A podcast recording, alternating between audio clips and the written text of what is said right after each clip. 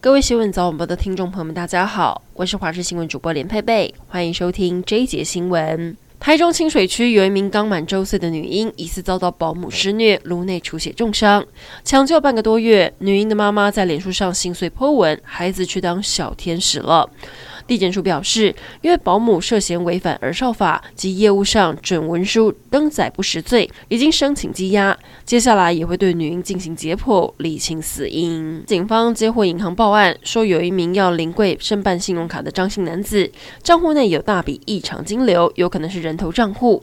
员警到场后，男子虽然坦承犯行，但也强调自己是被逼的，因为他原本是想在网络上找工作，但在面试时就被诈骗集团控制行动，到现。现在已经被囚禁五天。世界杯足球赛来关注卡达世界杯一战定生死的十六强淘汰赛，上演非洲霸王塞内加尔对决三狮军团英格兰的戏码。本届世足身价最高的英格兰，上半场第三十九分钟和伤停补时踢进了两球。反观塞内加尔三十射门只有一次射正，让三狮军团取得了二比零领先。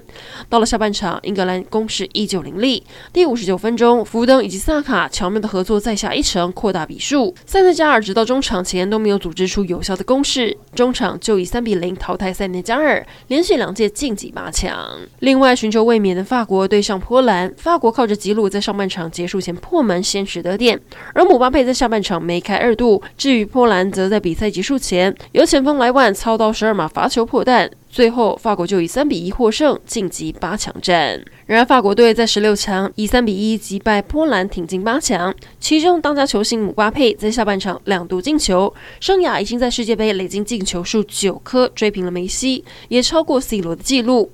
姆巴佩今年世界杯在小组赛对战澳洲时进了一球，对丹麦时梅开二度，对上波兰在第七十四分钟跟第九十一分钟都各进一球，单届进球数来到五球，位居目前进球榜第一名。而他也成为二十四岁以下在世界杯进攻最多颗球数的球员。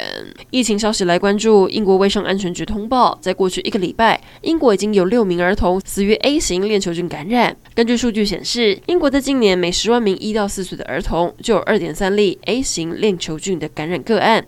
在新冠疫情爆发前，英国平均每十万名儿童只有零点五例，等于感染率提高了五倍。因此，当局提高警觉，指出可能是因为学校在疫情期间多次关闭，导是学生的抗菌免疫力下降所导致。提醒所有人，如果出现超过十二小时的高烧、严重的肌肉疼痛、呕吐、腹泻等症状，要立刻打电话寻求医疗帮助。想好今年要去哪里跨年了吗？二零二三高雄跨年亚湾未来式演唱会是否在公布惊喜彩蛋？这一次倒数将会有精彩璀璨的一百八十秒亚湾跨年烟火，而这也是继二零一四年之后，高雄跨年再度回归梦时代，而且有烟火释放，让大家都相当期待。另外，不少民众选择。到恒春龙盘公园看曙光，迎接新的一年，少了疫情干扰。目前肯定闹区在十二月三十一号的订房率已经有八成满。